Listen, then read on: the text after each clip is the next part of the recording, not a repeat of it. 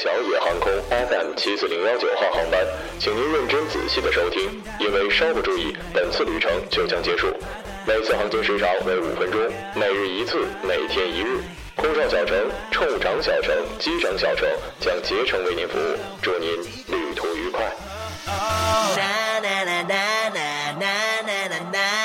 Wow, fantastic, baby.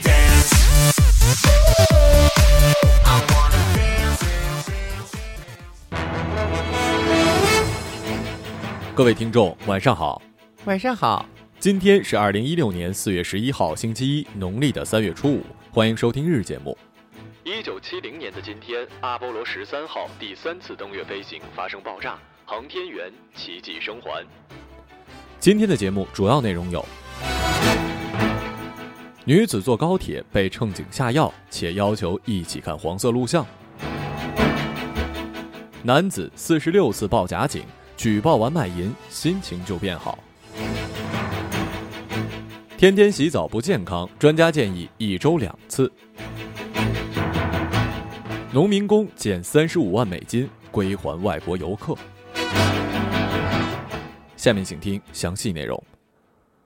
昨天下午五时左右，女孩跟母亲乘上上海的动车 D 三零八六返回武汉。列车启动不久，她跟母亲的手机都没电了。列车的乘警长过来跟她说，有地方充电，比这里更方便。邓女士同意之后，跟随其乘警来到了休息室，里面没有其他人在场。充电的时候，乘警长问她喝不喝水。郑女士返回座位，拿了一瓶自带的冲泡奶茶到休息室冲泡。喝完奶茶之后，乘警长开始问她要不要看她手机里的电影。郑女士拒绝之后，乘警长说她的手机里有做爱的片子，问她看不看。感觉不对劲儿，郑女士马上走出了休息室，往自己的座位走去。当她穿过两个车厢走到自己的座位的时候，开始感觉头晕目眩，身体开始冒冷汗，心跳加速，浑身发抖，怀疑被下了药。郑女士马上跟母亲潘女士说明了情况，潘女士立刻拨打了报警电话。九号的晚上十一时十一分，列车到达了汉口火车站，武汉市的铁路公安局已经介入调查。呃，哎呀，这怎么就不能人人都献出一点爱，让这个世界变成美好的人间呢？我住酒店吧，被陌生人拖拽；我坐高铁吧，被乘警下药；我锻炼身体跑马拉松吧，还出事故。所以啊，最好跟我一样，没事在家待着就好了，安全还省钱。最重要的是，呃，省钱。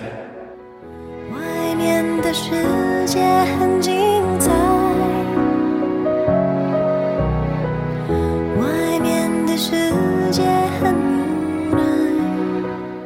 今天的三月三十一号晚上，龙江警方接到一名群众的来电举报，在仙塘商业街某出租屋内有卖淫。根据报警人提供的门牌号地址，郭警官很快找到了涉事的出租屋，并在屋内迅速控制了一对男女。接着对两人的身份进行了核查，发现这对男女竟然是夫妻，里面根本没有报警人所说的卖淫。郭警官回到单位之后，发现近期的举报电话竟然多达十四宗，都是同一个幺五二开头的举报电话。龙江警方迅速对此立案侦查，并于近日在仙塘某出租屋内将嫌疑人抓获。朱某供谎报，涉黄的案件多达四十六次，而每一次的举报都是假的。当民警问其作案的动机时，朱某的回答令人哭笑不得。他自称经常会出现不舒服的感觉，就好像被失足妇女用电击棒电击，但每一次只要拨打了幺幺零举报卖淫，其不舒服的感觉就会立刻消失，于是逐渐迷恋上了举报卖淫的感觉。哦，这大哥描述的够具体的呀！被电击棒击中不是重点，还是被失足妇女的电击棒击中，这是一种怎样的难受啊？不知这里隐藏了怎样的失足妇女跟失智老光棍的恩怨情仇啊！ I'm so sexy. 이젠 더 이상 감추기 싫어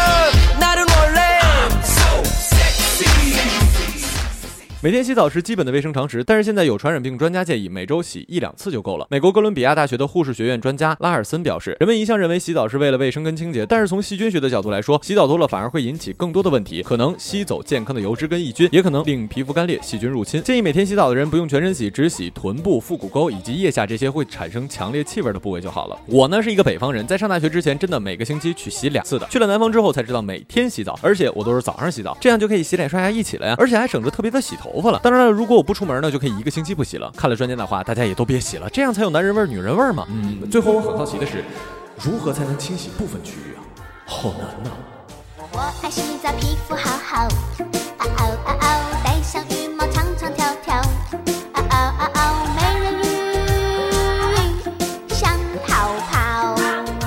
八号下午四时许，白云机场航站楼管理部合作施工方广州新和建筑安装有限公司的员工彭孝良、胡国辉在结束了工作，打算乘车回家。路过航站楼 A 九号门的时候，发现地上有一个白色的手提袋，是旅客遗留的物品吧？丢了很多东西，该有多着急啊！两人守了一会儿，看没人来认领，决定打开看看里面是否有联系方式。袋子打开之后，他们看到几个用胶带缠好的快递包，拿起来其中一个撕开一个小角，顿时大吃一惊，里面是一捆一捆包扎整齐的钞票，而且还是美元。两个人做梦也没有见过这么多的钱，不过他们没有丝毫的犹豫，当即决定将钱交给了公安机关，请警方协助寻找失主。经警方核实，遗失的现金总额为三十五万六千二百四十六美元，约合人民币二百三十万元。这个数额让在场的民警都吃了一惊。两人所在的公司也表示，他们很棒，也觉得非常的光荣。公司也拟定对两人进行物质的奖励。哎呀，这真是好人就是有一颗好人心，跟身份完全没有任何的关系，好吗？我要是遇到这种情况，我肯定也会交给警察叔叔。别说是捡钱了，就算是听众不小心给我发个红包，我也会加倍还回去的。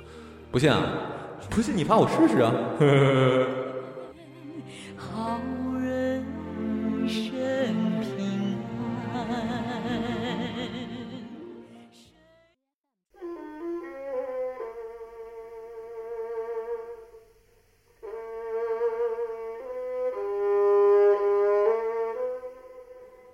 今日人物陈孝春，四月四号在福州。陈孝春自二十一岁入行以来，做职业哭灵人已经三十五年了。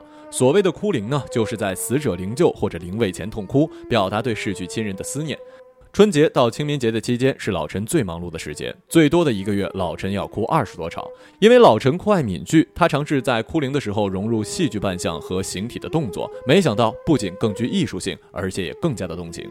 逝者出殡之前，司仪宣布葬礼开始，二胡奏起，老臣应声跪倒在逝者的遗像面前，且跪且行，高声念唱悼词，随即嚎啕大哭，并伴随着翻滚、跪拜等动作，哭声凄婉动人，闻者无不动情拭泪。悼词的内容是老陈根据死者生前生辰日期、婚嫁情况等信息现场编好，用米剧唱腔形式唱出，内容多是追忆逝者，表达亲人的思念之情。一场哭灵往往要持续一个小时以上，不能间断，最久的一次达到了三个多小时。至于一场的收入，他说不定价，是随缘的，最多一次收到过三千多元的酬金。别以为哭灵只是哭这么简单，连续几个小时边哭边唱，对嗓子、眼睛都不是很好。但几十年下来，老陈依旧声音洪亮，视力也没有变差。老陈说自己并没有特别的保养方式，只是多喝开水，忌辛辣刺激的食物，还保持着六点早起散步的习惯。当记者问到如此密集的痛哭是否会造成心情抑郁的时候，老陈说他早已经习惯了这份职业，哭灵之后回家休息一下，听听闽剧，调节一下就好了。